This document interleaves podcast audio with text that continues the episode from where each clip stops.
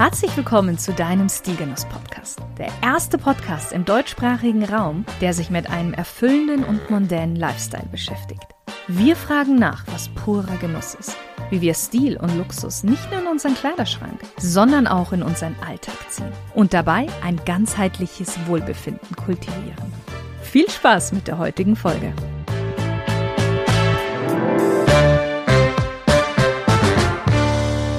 Hallo liebe Stilgenusshörer und liebe Stilgenusshörerin. Es ist mal wieder Zeit für eine Solo-Folge. Wobei sich bei dieser Folge wahrscheinlich mein Mann auch gerne mit eingeklinkt hätte, denn da hätte er bestimmt viel zu erzählen gehabt. Und ja, es ist mehr eine Folge für Männer, aber ich würde sagen nicht nur. Die Rolex Submariner ist seit Jahrzehnten eine Legende. Jeder Uhrenliebhaber kennt sie, hat sie vielleicht sogar auch in seiner Sammlung. Der Erfolg der Submariner basiert auf drei simplen Tatsachen. Ihre hohe Funktionalität gepaart mit dem wirklich unverkennbaren Design, ihre überaus maskuline Erscheinung und auch ihre Vielseitigkeit. Aber es gibt diese eine Gretchenfrage, über die gerne diskutiert wird. Date oder No Date? Wir werden das heute aus Stilsicht mal genauer durchleuchten und ja, dank ihrer langen Geschichte und ihrer Beliebtheit gibt es auch unzählige Fakten über die Rolex Submariner und zehn davon sind es definitiv wert, dass sie in dieser Folge auch noch genannt werden. Du kennst mich, ich liebe Geschichte und interessante Hintergrundinfos. Vielleicht kennst du schon den ein oder anderen Fakt über die Submariner, vielleicht aber auch nicht. Und wenn du gar nichts mit Uhren am Hut hast und dich schon immer gefragt hast, was an der Rolex Submariner so besonders ist, dann bist du jetzt genau richtig. Lass uns anfangen mit der Geschichte hinter der Submariner No Date. In den frühen 1940er war Rolex mit einigen schwierigen Jahren konfrontiert. Die Schweiz wurde während des Zweiten Weltkriegs zwar nicht durch eine Invasion in Mitleidenschaft gezogen, aber dennoch Wirtschaft und Gesellschaft ja, die waren stark vom Krieg betroffen, insbesondere dadurch, dass die Schweiz zeitweise vollständig von den Achsenmächten umschlossen war. Nach dem Sieg der Alliierten war die Schweiz außenpolitisch isoliert. Die Siegermächte betrachteten die Schweizer als Art Kriegsgewinnler, die mit den Nazis kooperiert hatten. Und Rolex mit Firmensitz in Genf war weitestgehend vom internationalen Markt abgeschnitten. Zum Glück ging es bereits in den späten ja, 1940er bereits wieder schrittweise bergauf, als der Tauchsport immer beliebter wurde. Da Rolex bereits im Jahr 1926 ihr bekanntes Oyster-Gehäuse patentieren hat lassen, waren sie für den Aufschwung und für die Nachfrage nach sogenannten Toolwatches bestens gewappnet. Als dann Anfang der 50er Jahre die Nachfrage ihren Höhepunkt erreicht hatte, hatte Rolex sich bereits mit professionellen Tauchern zusammengetan, um die perfekte Taucheruhr zu entwickeln. Rolex nannte ihre Toolwatches generell Professional. Die erste Serie wurde in Form der Oyster Perpetual Explorer und Oyster Perpetual Submariner lanciert. Ja, und wie heißt es so schön? Nachahmung ist die höchste Form der Anerkennung. In diesem Sinne ist die Submariner nicht nur eine der weltweit beliebtesten Uhren heute, sondern auch eine der am meisten kopiertesten. Und das, obwohl die Rolex Submariner selbst eine Kopie ist. Und somit zu Fakt Nummer 1. 1953 stellte Rolex die erste Submariner vor, nachdem sie die von der US Navy genehmigte Blancpain 50 Fathoms gesehen hatte. Ja, die Blancpain-Ikone erschien kurz vor der Rolex Submariner und war ihrer Zeit wirklich weit voraus. Sie führte viele der grundlegenden Funktionen einer Taucheruhr ein, wie zum Beispiel die klare Leuchtanzeige oder die drehbare Lünette. Lange Zeit verfügte diese Blancpain als einzige Taucheruhr sogar über eine einseitig drehbare Lünette. Rolex führte die einseitig drehbare Lünette erst viel, viel später ein. Für heute, für die Uhrenträger heute, ist es natürlich ein selbstverständliches Feature, beruht aber tatsächlich auf einem Patent von Blancpain. Rolex ließ sich also von der Blancpain 50 Fathoms, sagen wir mal, inspirieren und war in der Lage, diese Ideen blitzschnell in eine modifizierte Tonografenuhr einzubauen, um dann die Submariner zu schaffen. Wie sah die allererste Submariner mit der Referenz 6204 aus? Nun, auf den ersten Blick würde ich sagen, hm, würdest du sie wahrscheinlich nicht sofort äh, als solche erkennen. Viele der typischen Charakteristika fehlten bei dieser nämlich noch. Zum Beispiel statt des legendären Mercedes-Zeigers wurde ein Bleistiftzeiger verwendet. Auch die große Krone sowie der Kronenschutz ja, waren noch nicht zu finden. Und sie war eben mit einer drehbaren Lünette mit Zahlenscheibe versehen, welche dem Taucher die Tauch- und Dekompressionszeit angezeigt hat, aber wie schon gesagt, in beide Richtungen. Somit war der Schutz im Fall eines ja, versehentlichen Verdrehens der Lünette nicht zu viel Zeit unter Wasser zu verbringen, noch nicht gegeben. Wie schon gesagt, das kam erst später. Mm, sie hatte aber eine Wasserdichtigkeit bis zu 100 Meter. Rolex konnte das sogar im darauffolgenden Jahr nochmal um 100 Meter erhöhen und im Jahr 1979 waren sie dann sogar bei 300 Meter, was bis heute auch der Standard aller Rolex Submariner Modelle ist. Diese Leistung erklärt auch, warum Rolex ihre Submariner so inständig mit der Geschichte des Tauschsports assoziiert. Das und das bei allen No-Date und vielen Date-Modellen das sogenannte Oyster-Stil zum Einsatz kommt. Und ja, das ist auch Fakt Nummer zwei. Rolex verwendet einen nicht gerade gängigen Stahl. Für die meisten Stahlprodukte wird eine Legierung namens 316L verwendet die sowohl stark als auch haltbar ist und als Marinestahl bekannt ist. Rolex hat sich jedoch für eine weniger verbreitete Stahlsorte namens 904L entschieden. Seit 1985 wird dieser Hochleistungsstahl für Rolex selbst hergestellt. 904L enthält einen höheren Prozentsatz an Nickel und Chrom, was es im Salzwasser korrosionsbeständiger macht und damit natürlich ideal für eine auf dem Salzwasser ausgesetzte Taucheruhr. Kleiner Nachteil dabei, dieser Stahl oder diese Art von Stahl ist etwas weicher und damit weniger kratzfest, hat aber wiederum dadurch den Vorteil, dass es sich besser polieren lässt. Um seine Robustheit zu erhöhen, wird aber das Gehäuse jeder Rolex Submariner aus einem einzigen Block Edelstahl gefertigt. Zurück zur ersten Submariner. Rolex stellte zwar 1950 bei einigen Modellen ein automatisches Werk mit Datumsfunktion vor, aber baute diese Funktion nicht bei der Submariner ein. Das Marketing rund um die Professional war dafür ausgelegt, Abenteuer und Action zu vermitteln. Und da brauchte man keine Datumsanzeige. Wenn du dir mal vorstellst, du bist gerade 100 Meter unter dem Wasser, da interessiert es dich jetzt nicht unbedingt, welches Datum wir gerade haben, sondern eher die Tauchzeit. In den stark progressiven Nachkriegsjahren der 1950er und 1960er wurden die Toolwatches von Rolex hauptsächlich von Astronauten, Tauchern und Forschern getragen. Sogar die Marinesoldaten der britischen Royal Navy trugen Submariner-Modelle. Selbstverständlich ohne Datumsanzeige. Fakt Nummer drei. Damit die Submariner den Spezifikationen des britischen Militärs entsprach, wurde sie leicht umgestaltet. Dazu gehörten breitere, schwertförmige Zeiger, Minutenmarkierungen um die gesamte Lünette und ein T auf dem Ziffernblatt, das angezeigt hat, dass die Uhr mit radioaktiver Tritium-Leuchtfarbe gestrichen worden war. Dieses Modell wurde unter dem Namen Millsap Submariners bekannt und ausschließlich ans Militär verkauft. Heutzutage sehr, sehr gefragte Sammlerstücke. Und wir kommen direkt zu Fakt Nummer 4, denn bevor die Submariner der Royal Navy vorgestellt wurde, ist er erstmal bei der US Navy durchgefallen. Die für Profis angepriesene Submariner wurde 1958 von der US Navy für den Einsatz im Kampf getestet. Doch die Ergebnisse der Navy waren nicht so, wie Rolex es sich eigentlich erhofft hatte. Dem Bericht zufolge war die Lünette unbefriedigend, das Armband zu teuer, ja, und die Rolex war angeblich nicht wasserdicht. Und das, obwohl mit ihr 1953, also fünf Jahre vorher, 132 Tauchgänge unternommen worden sind im Verlauf von nur fünf Monaten.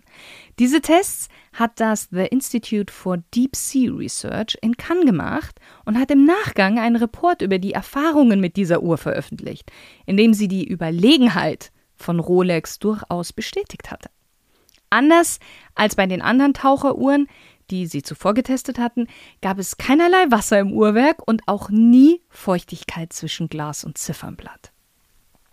Außerdem hat sie auch kurz nach ihrem Erscheinen einer der berühmtesten Meeresforscher getestet.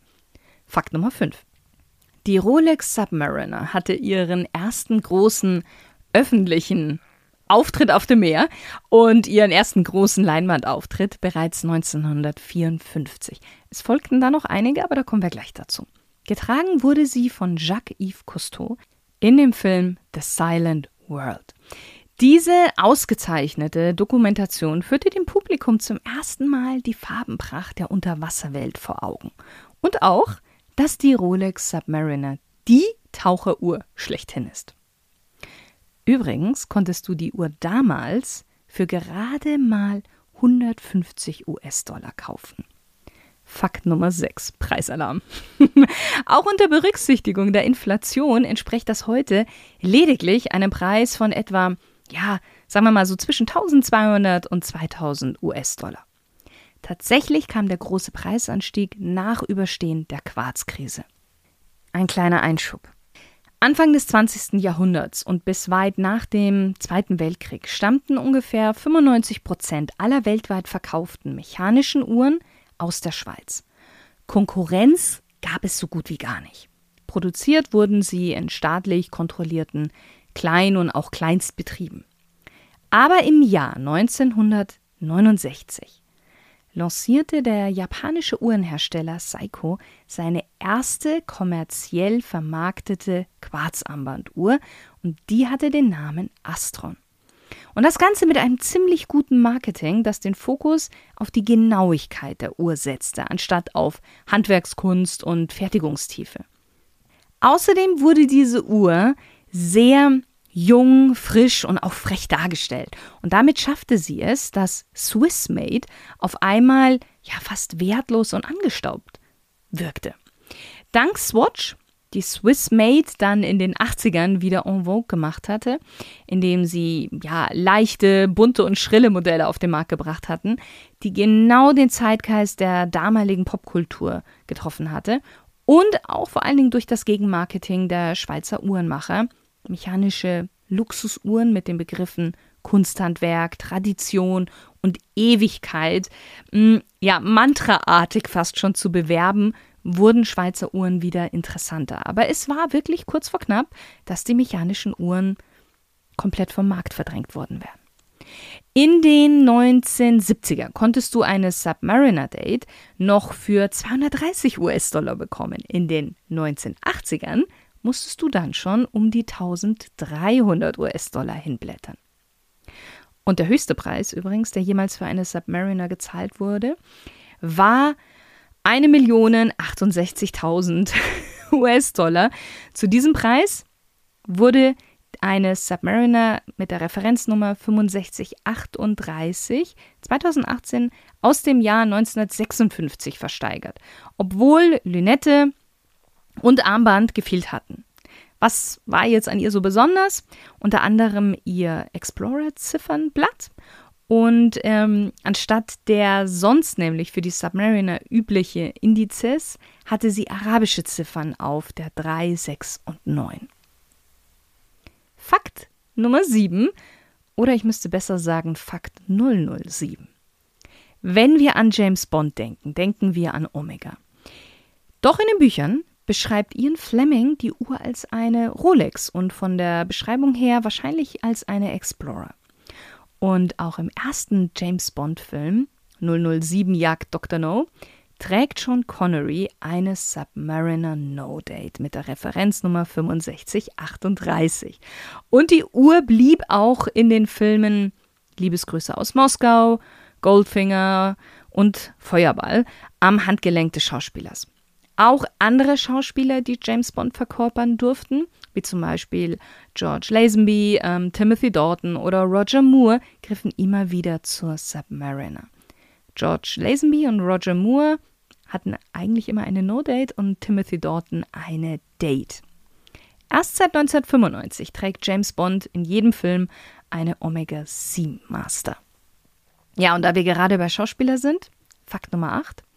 Auch Steve McQueen hatte zwei Rolex Submariner.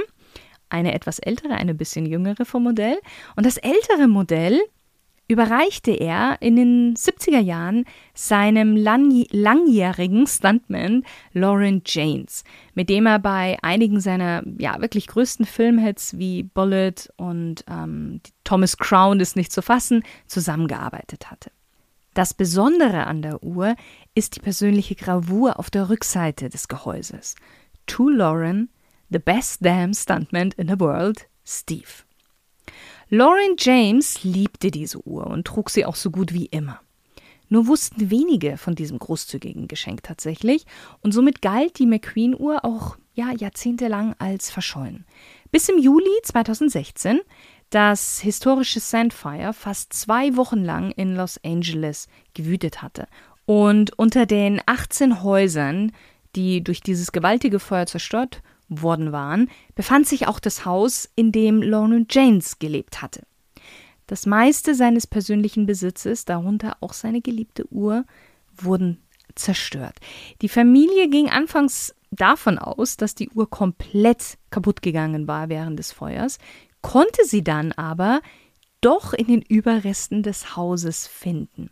Die Uhr wurde von Rolex restauriert ja, und die Geschichte hinter dieser Uhr wurde bekannt und 2018 wurde sie dann versteigert. Fakt Nummer 9. Eigentlich ist das Heliumventil der Rolex Sea Dweller vorbehalten. Doch es gab auch eine einzige Rolex Submariner mit einem solchen, nämlich die Rolex Submariner mit der Referenznummer 5514. Die Unterwasser-NASA wollte eine Uhr, die tiefer tauchen konnte als je zuvor. Ab 1970 arbeitete Comex, eine französische Tauchgesellschaft, mit einer Reihe von Uhrenmachern zusammen, um genau so etwas zu entwickeln, das das konnte. Unter anderem mit Rolex. Und Rolex hatte eine Submariner mit einem Heliumentweichungsventil im Gehäuse ausgestattet, um eine Zerstörung während der Dekompression zu verhindern. Angeblich wurden lediglich 154 Stück dieser Uhr hergestellt, welche auch nie im freien Verkauf verfügbar waren. Kein Wunder, dass diese Uhr unter Sammlern wirklich eines der begehrtesten Modelle ist und sie kann bis zu einer halben Million Dollar einbringen. Die Rolex Submariner wurde aber nicht nur im Wasser getragen und damit Fakt Nummer 10 und für mich der fast spannendste Fakt.